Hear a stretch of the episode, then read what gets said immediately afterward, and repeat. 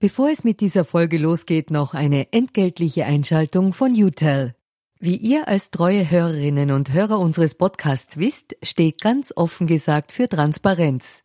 Transparenz, Fairness und Ehrlichkeit sind auch für unseren Werbepartner UTEL sehr wichtig. UTEL bietet Cloud-Telefonie und Rufnummern für Unternehmen und lebt das Wort Fairness wirklich. UTEL will nämlich ihre Kundinnen und Kunden durch Service binden und nicht durch Verträge, also sozusagen der Good Guy unter den Kommunikationsdienstleistern. Weitere Infos findet ihr im Internet. Ihr müsst bei der Suche nur den Namen richtig schreiben. Y, zweimal U, hartes T, dann E und L. UTEL eben. Und warum zwei U im Namen? Ganz offen gesagt, das wissen wir auch nicht. Das fragt am besten ein Teammitglied, weil UTEL beantwortet jede Kundenanfrage. Versprochen. Und jetzt zurück zu ganz offen gesagt. Wenn ich mich mit dem Kind hinsetze und dem Kind erkläre, äh, wie das ist, was das ist, was man alles dagegen tun kann, dann kann sich das Kind auseinandersetzen und fühlt sich nicht ausgeschlossen, denn sobald etwas atmosphärisch für das Kind spürbar ist und es wird nicht beachtet, kann das dann schon zu sehr seelischem Leid führen. Und äh, die äh, Meinung, dass Kinder auf alle Fälle danach fragen, wenn sie was interessiert, stimmt nicht in Krisensituationen.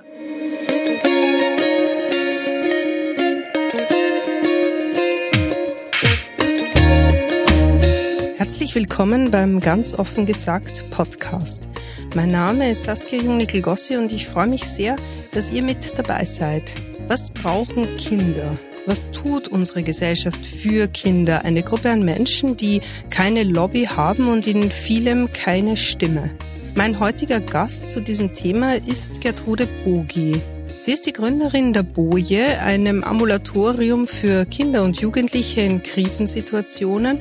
Dazu gehören Kriseninterventionen, Kurz- und Langzeittherapien, Vorträge und Workshops.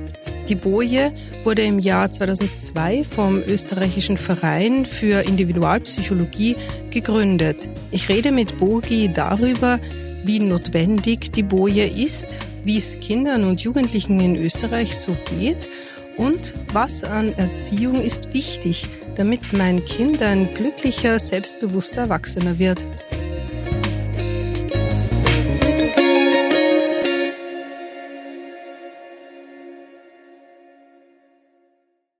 Liebe Frau Bogi, ich freue mich sehr, dass Sie heute mein Gast sind. Ich freue mich auch und danke Ihnen für die Einladung. Wir beginnen unseren Podcast immer mit der Transparenzpassage. Ähm, erstens, woher wir einander kennen. Wir kennen einander nicht. Wir haben einander jetzt kennengelernt. Ähm, und die zweite Frage ist, äh, ob Sie aktuell für Parteien oder deren Vorfeldorganisationen tätig sind oder Parteimitglied sind. Nein, bin ich nicht. Und war ich nie und war auch nie tätig dafür, weil für mich war es immer ganz wichtig, unabhängig zu sein. Frau Bogi, ähm, die Wahrheit ist Kindern zumutbar. Das mhm. ist ein Satz, den Sie sehr oft verwenden. Lügen wir unsere Kinder zu oft an? Ja, eindeutig ja. Obwohl wir eigentlich von den Kindern wollen, dass sie uns nicht anlügen, äh, schwindeln wir sie gut gemeinterweise, äh, gerade in oft sehr existenziellen Fragen und Themen an, weil wir denken, es ist besser, als die Wahrheit zu sagen, was aber überhaupt nicht stimmt. Mhm, diese existenziellen Fragen betreffen dann vor allem auch Themen wie Tod. Krankheit, Trauer. Tod, Trauer, ganz genau. Todesart natürlich. Mhm. Was macht das mit einem?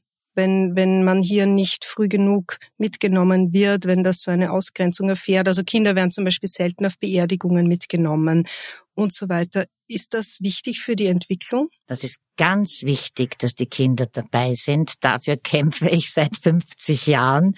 Äh, denn ich war ja zuerst an der Kinder- und Jugendpsychiatrie im Allgemeinen Krankenhaus, 42 Jahre lang. Und bin sehr häufig auf Intensivstationen, Verbrennungsintensivstationen, Palliativstationen und so weiter mit Kindern gewesen, um sich von den Eltern verabschieden zu können. Und für dieses Thema Kinder zu Beerdigungen oder Verabschiedungen mitzunehmen, kämpfe ich wirklich seit all diesen Jahren. denn äh, das Kind merkt ja ganz genau, dass irgendetwas ist und man will das Kind dann in die Schule schicken und geht dann aufs Begräbnis und das ist eigentlich in meinen Augen unfair. Ich würde fast sagen, das Kind hat das Recht, mitgenommen zu werden, auch wenn es noch so klein ist. Wenn es ganz klein ist und im Wagerl noch sitzt, kann man es auch mitnehmen. Es soll halt dann jemand draußen ein bisschen spazieren gehen, aber es wichtig ist, dass das Kind dabei ist. Es muss nicht die äh, zwei Stunden in der Aufbahrungshalle sein, aber mit dabei. Und da kann man ja gerne von der Familie jemanden bitten, der sich um das Kind dann ein bisschen auch kümmert, wenn man selbst die Betroffene oder der Betroffene ist. Hm. Reden wir generell zu wenig mit unseren Kindern? Ja. Also im Sinn von Gespräch führen und nicht jetzt Befehle erteilen oder was wünschen? Ja. Und ich fürchte, ich bin immerhin über 70 Jahre alt, ich fürchte, das ähm, wird zunehmend weniger. Das Gespräch führen. Wir reden zu wenig mit den Kindern und immer weniger, ja. Hm, was macht das mit den Kindern? Das macht mit den Kindern, dass sie sich sehr viel Informationen äh, von woanders holen, äh, beziehungsweise dass sie innerlich oft ganz einsam sind, alleine sind, dass sie sich nicht über ihre Ängste und Sorgen reden trauen, wenn sie merken, Mama und Papa haben sowieso keine Zeit oder schauen sowieso alle nur selber ins Handy. Also äh, da gibt's, glaube ich, sogar einen bisschen einen gesellschaftlichen Wandel, wo wir sehr, sehr achten müssen, dass die Kinder nicht überbleiben. Einer der Gründe, warum ich heute mit Ihnen reden wollte, war, dass ich vor kurzem äh, im Profil einen Text gelesen habe. Und zwar ging es da äh, um die Schwierigkeiten, Kinder, die eindeutig sexuell oder seelisch missbraucht werden, aus ihren Familien zu nehmen und sie zu beschützen. Also darüber, wie auch Schulleiterinnen an ihre Grenzen stoßen. Und nach dem Lesen von dem Text habe ich mich schon gefragt, wie zum Teufel kann das sein? Naja, weil ich denke, äh, es ist ein nicht wahrhaben wollen in so vielen Bereichen und es ist ein zudecken wollen und es ist viel Angst und es ist viel Beschönigung. Ja, aber es ist, was es ist, wie der Erich Fried sagt. Und ich denke, wir sollten alle viel, viel wachsamer sein. Es heißt ja jetzt nicht sofort, also, außer es ist der Täter, der das Kind sexuell äh, übergriffig behandelt in der Familie. Das heißt ja nicht sofort, dass das Kind äh, weg muss aus der Familie. Aber äh, es ist ja auch das Tabu und die Scheu, Hilfe zu suchen, sehr, sehr groß. Hm. Aber wie sieht das rechtlich aus? Also macht die Politik genug? Hat die Politik äh, genügend Möglichkeiten, für genügend Möglichkeiten gesorgt, um Kinder zu schützen? Naja, man ist, glaube ich, immer wieder sehr bemüht. Aber ich selber würde mir ja äh, in jeder Schule eine Schulpsychologin, Schulpsychologen oder eine Sozialarbeiterin zum Beispiel wünschen, damit wirklich vor Ort, weil das sind ja die, oder auch in den äh, Kindergärten, also in diesen Einrichtungen, dass wirklich vor Ort jemand hier ist, der Krisenintervention machen kann, der spürt, wann irgendwas auffällig ist, wo Kinder äh, hingehen können, wenn sie etwas bedrückt. Und das nehmen Kinder dann schon an. Das wissen wir ja oft von den Beratungs Erziehungslehrerinnen und Lehrern oder Psychologinnen und Psychologen. Also wenn jemand so in der Schule ist, da gehen dann Kinder schon auch immer wieder freiwillig hin. Aber leider hat nicht jede Schule sowas. Aber ähm, selbst wenn sie es hat, mich hat schon auch schockiert, dass es Kinder gibt, die sich dann öffnen und die, was ja wirklich ein großer Kraftakt der Kinder ist, ähm, da den Finger drauf zu legen und das zu artikulieren und dann trotz allem eigentlich nicht die Hilfe kriegen, die sie sollten. Ja, das ist schockierend. Es gehört ja da auch immer äh, ein Stückchen äh, Mut dazu.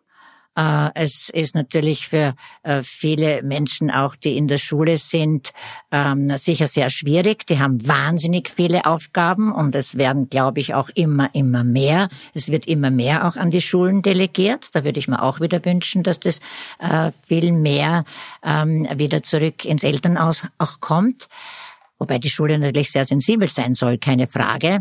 Aber das sind ja alles Überforderungen und ich glaube derzeit noch dazu ähm, in den Krisenzeiten, die wir jetzt haben, also Pandemie, Klima, Kriege, ähm, ist es noch viel mehr, dass die Kinder viel mehr Hilfe brauchen würden und daher noch viel mehr Wachsamkeit nötig wäre von uns Erwachsenen. Sie haben sich die Hilfe für Kinder ähm, auf die Fahnen geschrieben. Ja. Das ist etwas, was Sie jahrzehntelang ähm, bereits machen. 2002 haben Sie die Boje gegründet. Was waren Ihre Beweggründe dafür? 2002 äh, wurde die Boje eröffnet. Ah, ja. Die Gründung oder die Bemühung, das Bemühen, sie zu gründen, äh, geht schon viel länger zurück. Das war schon in den späten 90er Jahren. Äh, ich war Präsidentin im österreichischen Verein für Wahlpsychologie, also unserem Therapieverein. Und in dieser Zeit ähm, äh, haben wir eben sehr, äh, also mit einer sehr engagierten äh, Mitarbeiterinnengruppe, für die Errichtung einer niederschwelligen Einrichtung gekämpft, nämlich ähm, Kinderpsychiatrie ist ja doch was sehr Hochschwelliges. Und ich habe immer gesagt, äh, wenn äh, eine Mama an Krebs stirbt, warum muss das Kind dann auf die Kinderpsychiatrie äh, kommen, bloß weil dort eben die Bogi arbeitet und man weiß, dass sie damit arbeitet. Und das war bei vielen anderen Dingen auch so. Ähm, also an, ob das jetzt eben Suizid ist, Krebserkrankung, jetzt gar nicht äh, unbedingt äh, also tödlich ausgehend, aber überhaupt, die Kinder haben ja so viele Fragen, so viele Krisen und äh, das wird so ähm, runtergespielt. Und da habe ich gesagt, wir brauchen was Niederschwelliges. Und ich freue mich sehr, dass wir sehr gut angenommen worden sind. Ich habe allerdings auch dreieinhalb Jahre mit der Wiener Gebietskrankenkasse damals verhandelt. Äh, und dann haben wir von der Frau Dr. Fleischmann dankenswerterweise eben diesen Vertrag bekommen. Denn ich wollte nicht, dass äh, Familien dafür bezahlen müssen, also Privattherapie, weil es auch mein Schuldengründer, der Alfred Adler, äh, der war ja auch sehr niederschwellig unterwegs, zum Beispiel Volkshochschule Ludo-Hartmann-Platz oder er hat Erziehungsberatungsstellen gegründet oder äh, in Schulen war die Individualpsychologie vertreten. Also das heißt niederschwellig, wirklich für alle zugänglich. Und das ist Gott sei Dank gelungen. Hm, Sie haben es eher angesprochen, die Boje wurde im Sinn von Alfred Adler geschaffen, dem Begründer der Individualpsychologie. Äh, was hat das bedeutet für Ihre Arbeit? Also wie, wie funktioniert die Boje? Die Boje funktioniert äh, dahingehend, dass wir wirklich dafür antreten, Kinder möglichst schnell nach irgendeinem Ereignis zu uns einladen zu können.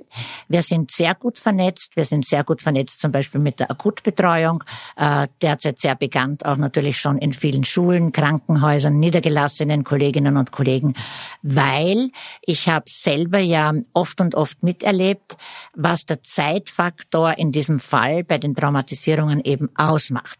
Wobei ich gleich sagen möchte, ich äh, würde nicht jeden Todesfall gleich als Trauma bezeichnen. Wir müssen den Begriff Trauma derzeit auch wieder ein bisschen schützen, weil der fast schon inflationär äh, verwendet wird. Aber bleiben wir bei einem schicksalshaften Ereignis, zum Beispiel Tod eines Angehörigen oder auch von der Oma oder ähm, äh, Haustier, äh, also jetzt nicht unbedingt nur Kernfamilie.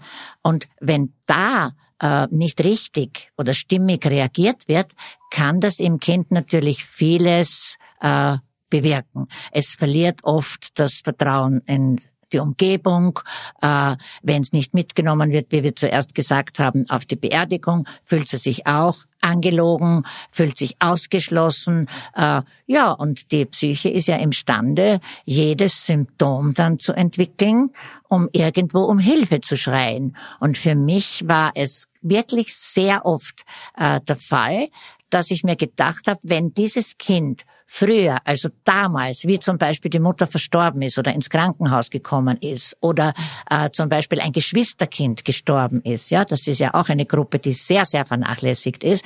Wenn die damals schon gekommen wären, hätte man der ganzen Familie und vor allem natürlich da, dem betroffenen Kind vieles an Leid erspart und auch die Symptomatik. Und deshalb hatte ich so äh, wirklich viel Kraft, eben die Boje zu errichten, weil es meine Überzeugung war. Ähm, ich denke da immer so auch an unseren Nobelpreisträger, den Herrn Zeilinger, der gesagt hat, äh, es ist die Begeisterung, die zählt. Und das spüre ich auch bei mir so. Also äh, das das war das äh, größte Motiv. Man muss wirklich da kämpfen, man muss beharrlich sein, man muss dranbleiben und dann geht schon was.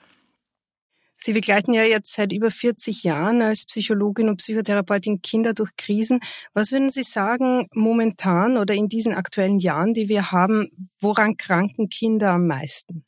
Ich glaube am inneren Alleinsein. Äh, ich glaube an bei Jugendlichen zum Beispiel Perspektivenlosigkeit, Resignation.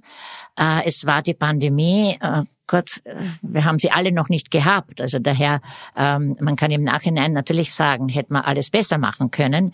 Aber für mich war es ganz schlimm, ähm, die Schulen so lang zu schließen, vor allem für die Oberstufen. Wir wissen, dass das mit Jugendlichen ja ganz viel äh, gemacht hat, dass wir viele depressive Jugendliche jetzt haben.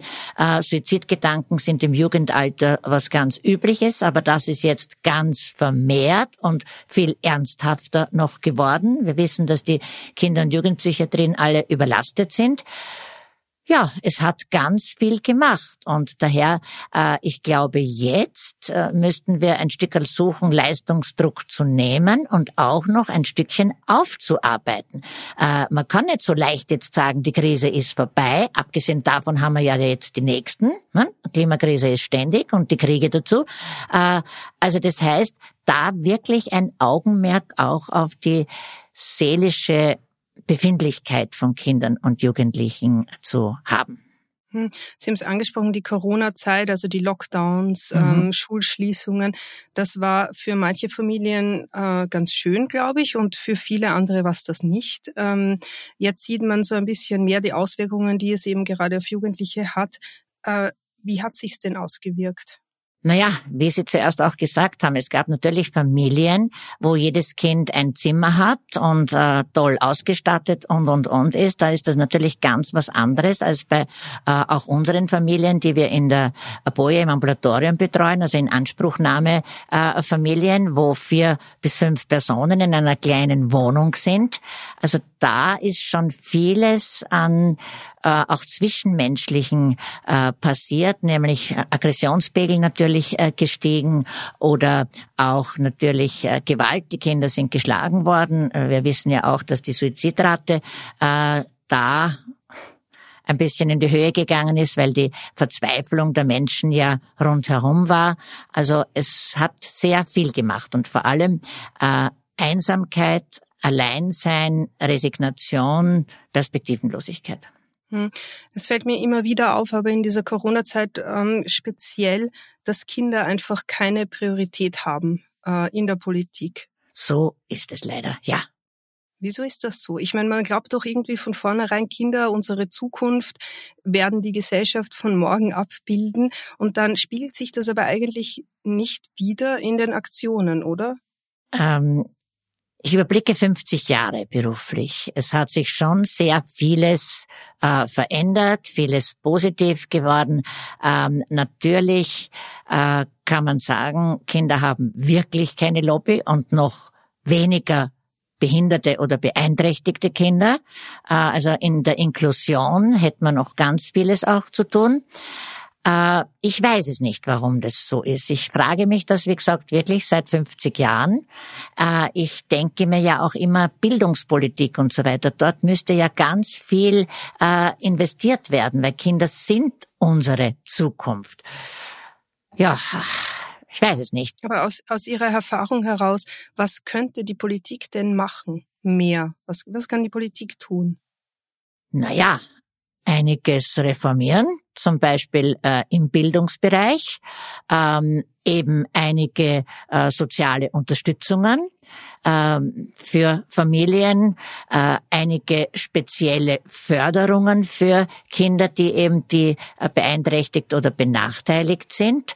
Äh, auch natürlich Psychotherapien, aber ich bin viel niederschwelliger, also Krisenintervention, Begleitung, Beratung, und zwar, dass das wirklich ins Selbstverständliche hineingeht. Nicht, dass das äh, für Menschen äh, sind, die dann eigentlich, ähm, äh, für Menschen äh, ist, die dann eigentlich ein bisschen abfällig äh, angesehen werden, so quasi, die haben es notwendig. Ne? Also von dem müsste man mal weg, eigentlich vom Image auch, was äh, Psyche, psychische Erkrankung, Psychiatrie und so weiter betrifft weil das ist immer noch sehr tabuisiert. Hm. Sie haben es vorher kurz gesagt, äh, Sie überblicken 50 Jahre ja. Äh, beruflich in diesem Bereich. Ähm, was hat sich denn positiv verändert in unserem Umgang mit Kindern? Positiv glaube ich schon, dass sich verändert hat, dass wir mehr für Kinderprobleme sensibilisiert sind, zumindestens am Papier, ähm, dass es schon äh, die Betreuung von Kindern jetzt nicht mehr so äh, lange dauert, wie es seinerzeit gedauert hat, also bis sich Eltern aufschwingen, doch zu einer Beratung gehen. Ich glaube, da hat sich gesellschaftlich sehr positiv äh, was verändert, also dass es niederschwelliger geworden ist, dass die Scham nicht mehr so groß ist. Ich glaube, äh, es hat sich schon verbessert, dass eben etliche Stellen eingerichtet worden sind, aber ja, es ist ein Tropfen auf dem heißen Stein. Es ist natürlich zu wenig. Hm. Manchmal fühlt sich das für mich ganz interessant an, dass ich ähm, sehe, es gibt äh, jenen Bereich, wo Kinder eigentlich schon fast zu sehr verwöhnt werden, wo sie wirklich alles haben, wo wirklich geschaut wird auf jegliche Form von Unterstützung und, und Zuneigung und Liebe, aber auch jetzt im materiellen Sinn, Kurse und so. Und dann gibt es diese andere Seite, wo es ähm, ein Minimum an Aufmerksamkeit gibt, äh, spaltet sich unsere Gesellschaft im Umgang mit Kindern?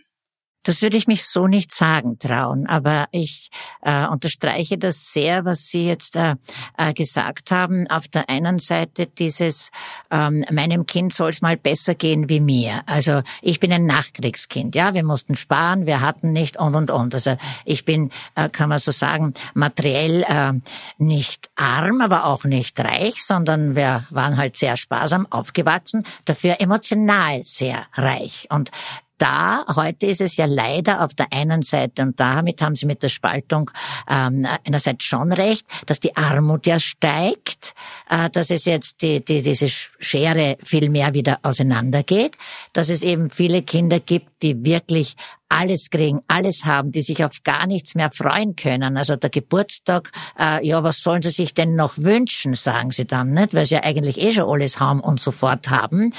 Äh, ich glaube, da sind wir ein bisschen in einer äh, falschen Richtung wobei ich vergönne jedem Kind, und auf der anderen Seite aber auch der Leistungsdruck, der dadurch auch äh, unter Eltern entsteht. Also die haben das, mein Kind muss das auch haben. Also da geht man sehr oft ja wirklich am Kind vorbei, beziehungsweise ähm, noch die tollste technische Anlage ersetzt nicht das persönliche Gespräch mit den Kindern. Und äh, es soll den Kindern besser gehen, wird leider oft nur auf der materiellen Seite gesehen und nicht im Sinne von, jetzt dürfen wir nicht mehr, so egozentrisch sein, wie man vielleicht äh, äh, vorher mal war, wenn man ja wirklich schauen hat müssen, äh, dass man selber zu was kommt, sondern jetzt sollte man wieder ein bisschen mehr, der Alfred Adler hat es heute mit dem äh, sehr ähm, abgedroschenen Begriff Gemeinschaftsgefühl beschrieben, dass wir da wirklich jetzt äh, mehr wieder miteinander und füreinander auch tun und nicht nur auf der Leistungsebene und materiellen Ebene äh, gegenseitig in Konkurrenz treten.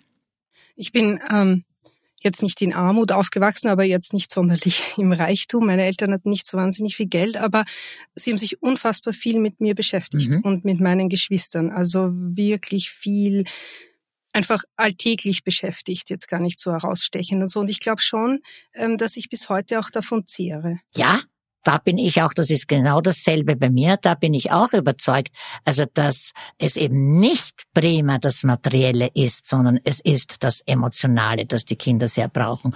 Das Verständnis, die Zuwendung, aber auch, das haben Sie, glaube ich, zuerst auch ein bisschen anklingen lassen, eine Grenze. Man muss auch Nein sagen, immer wieder zu einem Kind.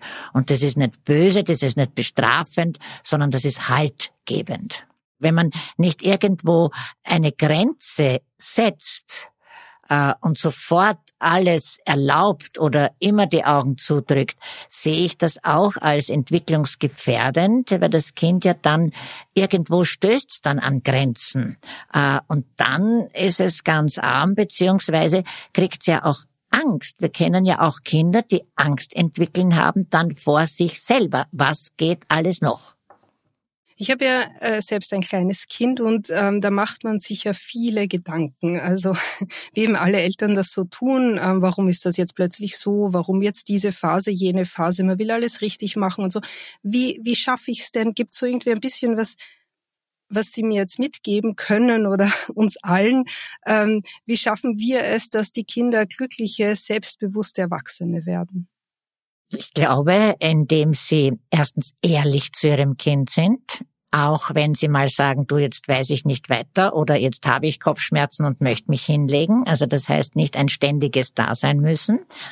Äh, wenn sie ehrlich sind, wenn sie offen sind, also das Kind nicht anschwindeln, sondern äh, ganz, ja, über alles mit ihm einfach reden oder ihm das Gefühl geben, mit mir kannst du über alles reden, aber auch nicht in das Kind hineindringen.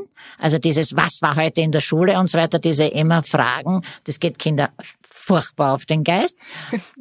sondern äh, vertrauensbildend eben sein, wirklich bestärkend, andererseits aber auch nicht etwas loben, was in Wirklichkeit nicht lobenswert ist. Also das heißt auch gesundes Umgehen mit Kritik.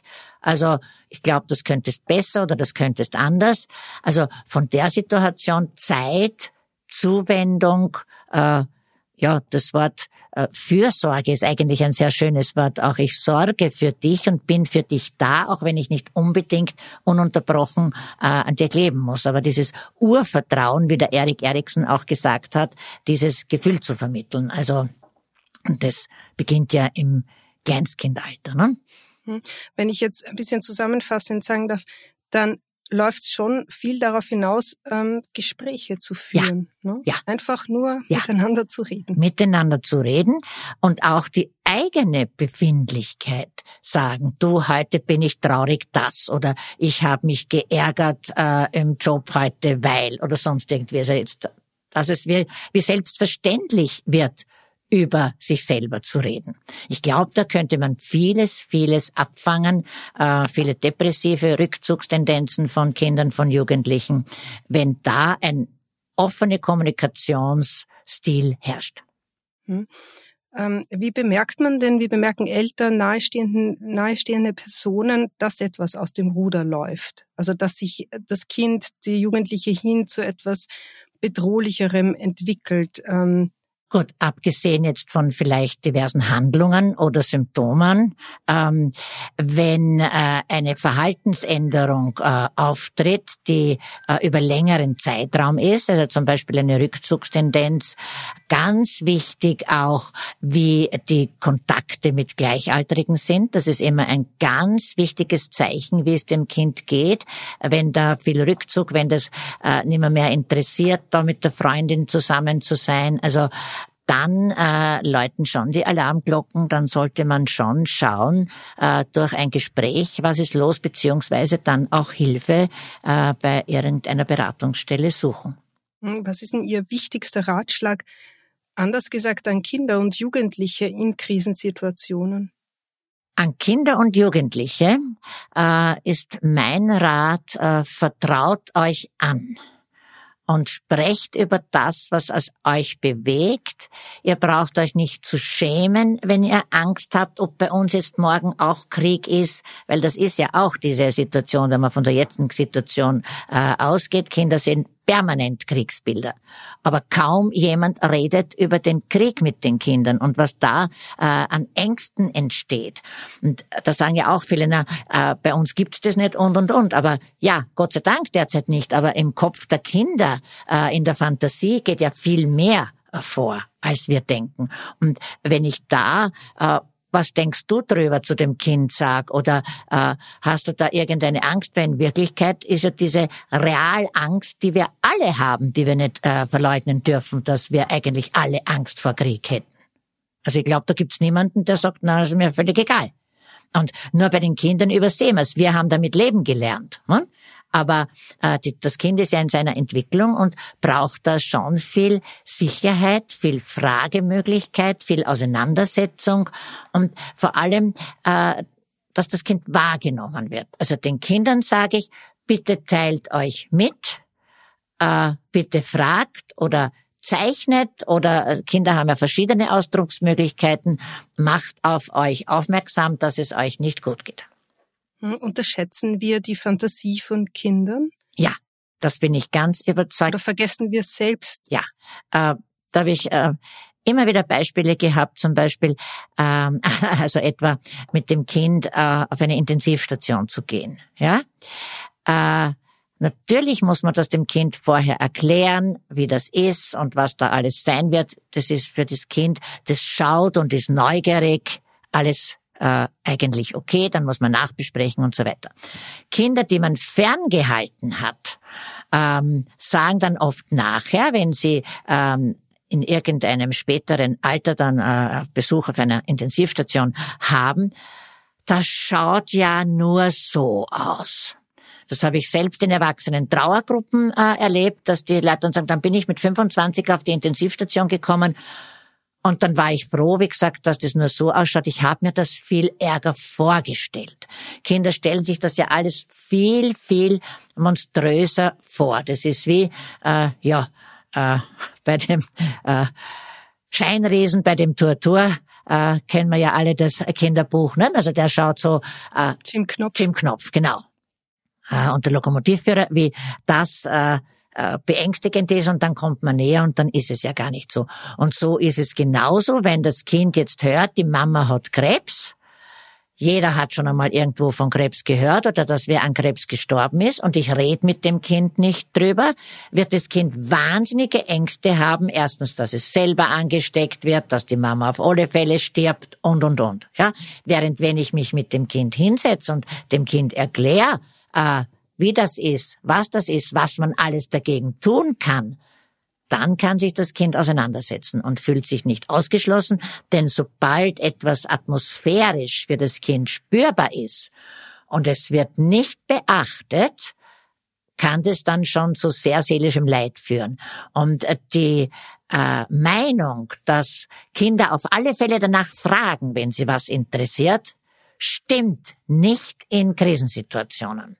Denn da gibt's immer wieder die Kinder, die die Erwachsenen schonen, die genau merken, das ist der Mama eigentlich nicht recht, wenn ich da frage, und dann schonen die Erwachsenen die Kinder und die Kinder schonen die Erwachsene und die Entwicklung geht auseinander, statt dass in einer Krisensituation die sehr äh, zusammenhalten. Hm. Was mir auch manchmal auffällt, ist, dass eine Situation passiert und es keinerlei Nachfrage gibt, aber dann auf einmal drei Tage später oder so kommt das auf einmal, ja? Also man merkt, das Kind braucht eine gewisse Zeit, oder, um etwas zu verarbeiten und dann aber völlig abrupt oder aus dem Nichts ja. kommt manchmal eine. Weil ja. Kinder ja viel punktueller und situativer sind. Aber es wird nur dann fragen, wenn es eine offene Atmosphäre bei dem Erwachsenen spürt, äh, dass man das fragen oder sagen kann. Weil äh, sonst Bleibt das Kind mit dieser Frage dann alleine oder fragt irgendwen anderen oder googelt oder wie immer und dann kann es natürlich äh, zu großen Problemen schon kommen. Hm. Ich habe auch mal gelesen, man soll zu Kindern nicht sagen, äh, wenn jetzt jemand gestorben ist, dann soll man nicht sagen, ähm, er ist eingeschlafen. Nach Gottes Willen. Weil Kinder ja genau extreme Ängste davor entwickeln, dann einzuschlafen? Äh, ich habe viele Kinder gehabt, die mit Schlafstörung äh, in unserer Ambulanz auf der Kinderpsychiatrie vorgestellt wurden, weil ihnen lieb eben erklärt wurde, die Oma ist eingeschlafen äh, und in Wirklichkeit ist sie tot und das Kind traut sie erstens selber nicht schlafen, zum zweiten muss ständig Mama und Papa wachrütteln, damit sie nicht entschlafen. Und ich hätte so gern auf allen Todesanzeigen das Wort ist verstorben äh, und nicht ist entschlafen oder heimgegangen oder sonst. Lieb gemeint, aber äh, nicht gut gemacht. Äh, weil Kinder das ja sehr ähm, wörtlich nehmen. Äh, ich darf auch nicht nur sagen, äh, die Oma ist im Krankenhaus gestorben, denn Oft und oft wurde ich dann rübergerufen äh, auf die Kinderklinik, wenn ein Kind jetzt nur zu einer Blutabnahme oder irgendwas äh, gekommen ist und wahnsinnig geweint hat. Warum? Weil im Krankenhaus stirbt man. Also Kinder sind ja dann in ihrer Fantasie und ganz konkretistisch und auf sich selber bezogen. Also das heißt, man muss sagen, ist im Krankenhaus an Gehirntumor oder Krebs oder was immer oder Herzinfarkt verstorben. Und nicht nur im Krankenhaus oder auch nicht war krank und ist verstorben. weil dann äh, wird die Mama krank und ist sofort die Angst, äh, die Mama stirbt. Nur das sagen oft die Kinder ja dann äh, nicht. Ähm, ein weiteres Beispiel, das für mich sehr, sehr wichtig auch ist, wenn man sagt, ähm, zuerst also die Mama kriegt ein Baby und dann hat die Mama das Kind verloren. Ja, ich habe etliche Kinder gehabt, die mir ganz verzweifelt gesagt haben, weißt, ich habe ohnehin schon überall gesucht und ich habe es auch nicht gefunden. Das ist nämlich ganz was Wichtiges. Das ist ja auch so lieb. Sie hat das Kind verloren. Ja, hm. wir wissen, wir alle Erwachsenen, aber für ein jüngeres Kind, also im Vorschulalter, das in der magischen Phase ist, ist es ganz schwierig oder auch für ein kleines Dreijähriges. Das geht suchen. Hm. Gibt es noch ein paar solcher ähm, Dinge, die Ihnen so immer wieder begegnet sind? Ja, man stirbt, wenn man alt ist. Und dann kommt eine alte Tante äh, auf Besuch und das Kind geht hin und sagt, du bist schon alt, wann stirbst du denn? Und dann wird dem Kind der Mund zugehalten, weil sowas darf man ja nicht sagen. Also dieser völlig unnatürliche Umgang. Äh, oder aber ein totes Tier, tote Taube in Wien zum Beispiel. Da könnte man ja hinschauen und sagen, schau, die Taube ist gestorben und nicht weg, weg, weg, pfui, pfui, pfui.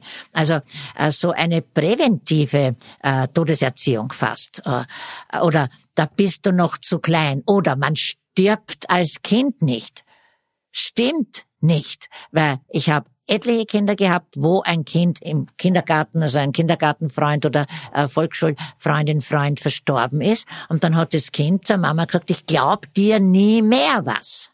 Also diese beschönigenden, beruhigenden, wo wir Erwachsenen glauben, das beruhigen die Kinder, äh, ja, äh, das ist, sagen wir, auf der falschen Ebene. Äh, immer wieder, äh, habe ich ja auch mit Lehrerinnen und Lehrern gearbeitet äh, oder Kindergärtnerinnen tue ich ja immer noch.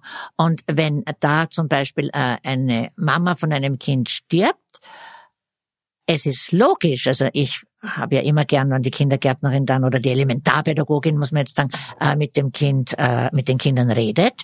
Aber es gibt immer wieder Eltern, die sich beschweren, dass man sagt, wenn, äh, die Kinder äh, äh, dürfen doch nicht über den Tod so aufgeklärt werden oder äh, mit den Kindern geredet werden.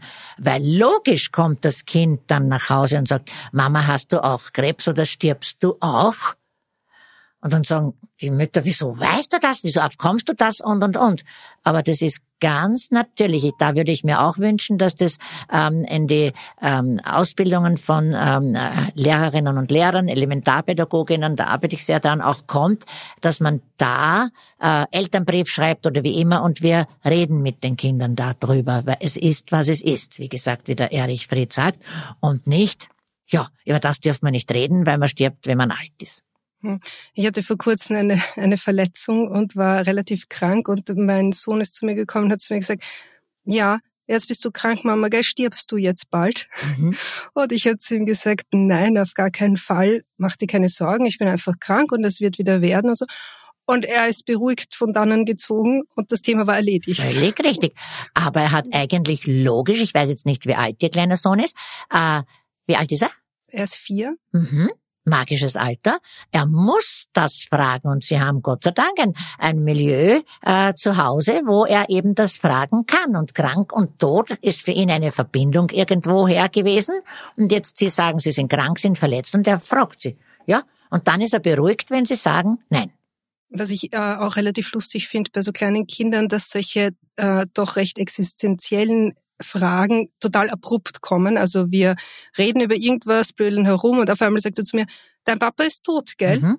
Und ich sage, ja, er ist tot. Vermisst du ihn?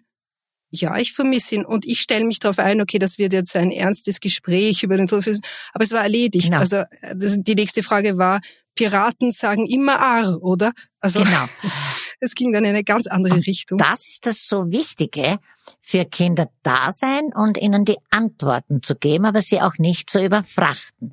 Weil er weiß, wann ich wieder eine Frage habe, kann ich wieder zur Mama gehen und die wird mir wieder ein Stück sagen.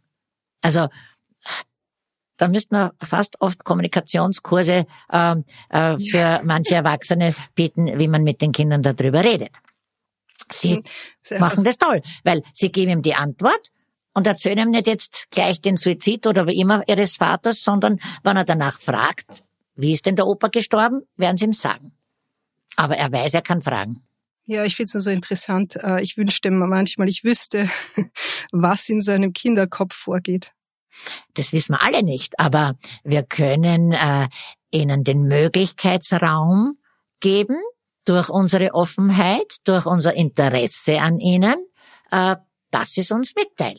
Aber manche Geheimnisse hat jeder, manches können sie halt auch nicht sagen. Ich habe irgendwo gelesen, äh, Sie mögen das Wort Resilienz nicht. Das hat mich ein bisschen überrascht. Können Sie das, äh, können Sie mir das erklären? Ja, äh, das Wort Resilienz in einer besonderen Bedeutung, nämlich wenn man den Menschen fast wie eine Schuldzuweisung gibt, du bist nicht resilient. In dieser Bedeutung mag ich den Begriff nicht.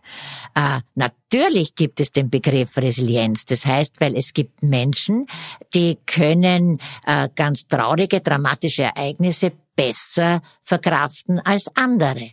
Aber was ist der Grund, warum sie es besser äh, verkraften können? Weil sie sich wo geborgen fühlen, weil sie Freunde haben, weil sie gesund sind, weil man mit ihnen anders umgegangen ist.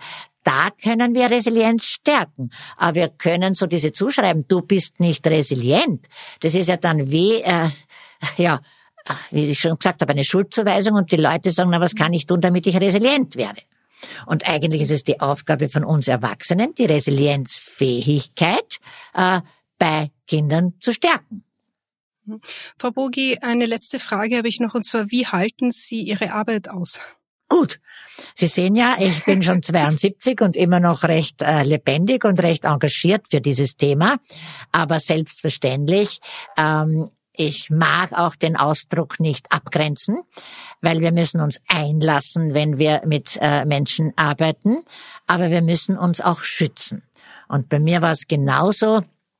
Einerseits, wenn ich schon zweimal auf der Intensivstation am Tag war und es ist wieder ein Anruf gekommen, habe ich gesagt, geht es nicht auch morgen? Ja, weil ich schon gespürt habe. Oder aber, für mich war das wunderbar. Unsere Stationsschwester, äh, die Schwester Andrea, das Beispiel bringe ich immer wieder. Ich bin herübergekommen von irgendeiner Intensivstation und sie hat zu mir gesagt, was hast denn jetzt wieder gehabt? Komm, erzähl mal. Also das heißt, auch unsere Psychohygiene gehört ein Stückel geschützt. Ich habe auch immer gesagt, das Ambulatorium braucht einen Sozial Sozialraum, wo man wirklich so platsch einmal sagen kann, stell dir vor, was ich jetzt für einen Wahnsinn äh, gehabt habe. Also auch wir müssen uns mitteilen und nicht nur also professionell umgehen, beziehungsweise auch wir müssen uns gestatten, Gefühle zu zeigen und manchmal in Situationen äh, zu Kindern sagen, du, jetzt kommen selber die Tränen und jetzt habe ich äh, einen Knödel im Hals. Da zitiere ich dann auch immer weil das hilft einen auch, weil wenn man nur glaubt, wir müssen da jetzt wie ein Roboter drüber stehen, das ist nicht professionell. Professionell ist eigentlich das authentisch sein, wenn man auch jetzt nicht seine ganze Lebensgeschichte den Kindern natürlich erzählt. Aber ich zitiere gerne meine äh, Kontrollsupervisandin in der Ausbildung. Wir machen Lernanalyse, nicht? Und dann bei jemandem, wo wir die äh, Sachen erzählen müssen, die wir mit den Kindern machen. Und ich bin einmal voll des schlechten Gewissens zu ihr gegangen, weil sie war sehr streng äh, weil ähm, da ging es um einen elf Jahren Buben, der nach Haus gekommen ist äh, von der Schule und es war Polizei, Rettung, Feuerwehr da und äh, die Mama hat sich suizidiert, also ist vom sechsten Stock hinuntergesprungen. Und Kind kam zu uns und war im Schock äh, und hat lange nichts gesprochen. Und eines Tages am Abend sitzen wir also in meinem Zimmer und er sagt, ich bin ja schuld. Also das Erste, was er überhaupt gesagt hat, weil er hat auf die äh, Mathematikschularbeit ein nicht genügend gehabt und die Mama hat gesagt, wie soll denn das nur weitergehen? Äh, die weitere Geschichte erzähle ich jetzt aus Datenschutzgründen nicht. Also die Mama hatte eine Diagnose und eine Erkrankung und es war ein ähm, Verzweiflungstat sicherlich. Aber ich war so berührt, dass dieses Kind endlich redet und endlich auch weint, dass mir auch die Tränen kommen sind. Ich habe ihn dann bin gegangen, habe ihm den Arm um die Schulter gelegt und äh, habe sicher gesagt, du bist äh, sicher nicht schuld und da müssen wir noch viel reden und nachdenken drüber und jetzt können wir endlich miteinander drüber reden und so weiter. Und dann bin ich, wie gesagt, mit schlechtem Gewissen zu meiner Lehrmeisterin gegangen ähm, und die hat zu mir gesagt, na und? Wie glauben Sie, hätten Sie diesem Kind in dieser Situation besser helfen können, als wenn sie Gefühle zeigen. Zerfließen dürfen sie nicht, zerfließen dürfen sie nicht. Und da hat sie was sehr Wahres gesagt.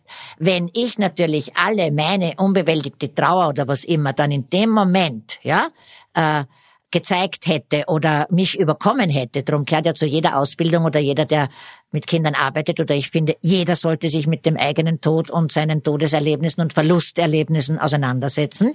Äh, dann überschwemme ich das Kind und dann kriegt der meine Gefühle rauf, was eigentlich äh, nicht sein sollte. Aber Anteilnahme, Mitgefühl zeigen, äh, ist sehr wohl angebracht. Und dann sind wir auf einer Augenhöhe. Wo beziehen Sie Ihre Kraft heraus? Meine Kraft kommt hauptsächlich davon, dass ich sehe, äh, wie es den Kindern hilft, wenn jemand ehrlich mit ihnen spricht und offen mit ihnen spricht. Und da kriegt man so viel zurück und wird so bestätigt, dass man am richtigen Weg ist. Natürlich, ich habe auch vieles meinem Partner erzählt. Ich habe ein Refugium, äh, den Garten äh, meiner Eltern, äh, wo ich immer gern Garten gearbeitet habe. Äh, wir sind sehr viel spazieren gegangen, äh, sehr viel, ja, mit dem Hund auch spazieren gegangen, stundenlang, das zum Wochenende, sich etwas gönnen, sich eigene Interessen gönnen, das ist genauso wichtig. Und selber auch über die Belastung reden, auch wenn man selber Lehrtherapeutin ist, Supervision nehmen. Frau Bogi, vielen Dank für dieses sehr interessante Gespräch. Gerne. Auf Wiedersehen.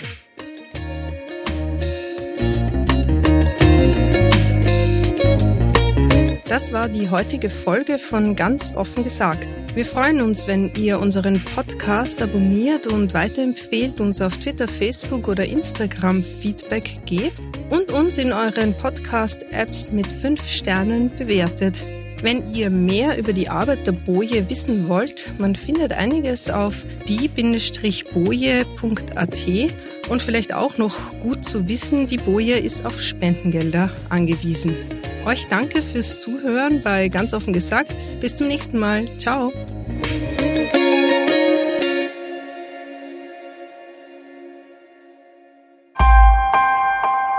Missing Link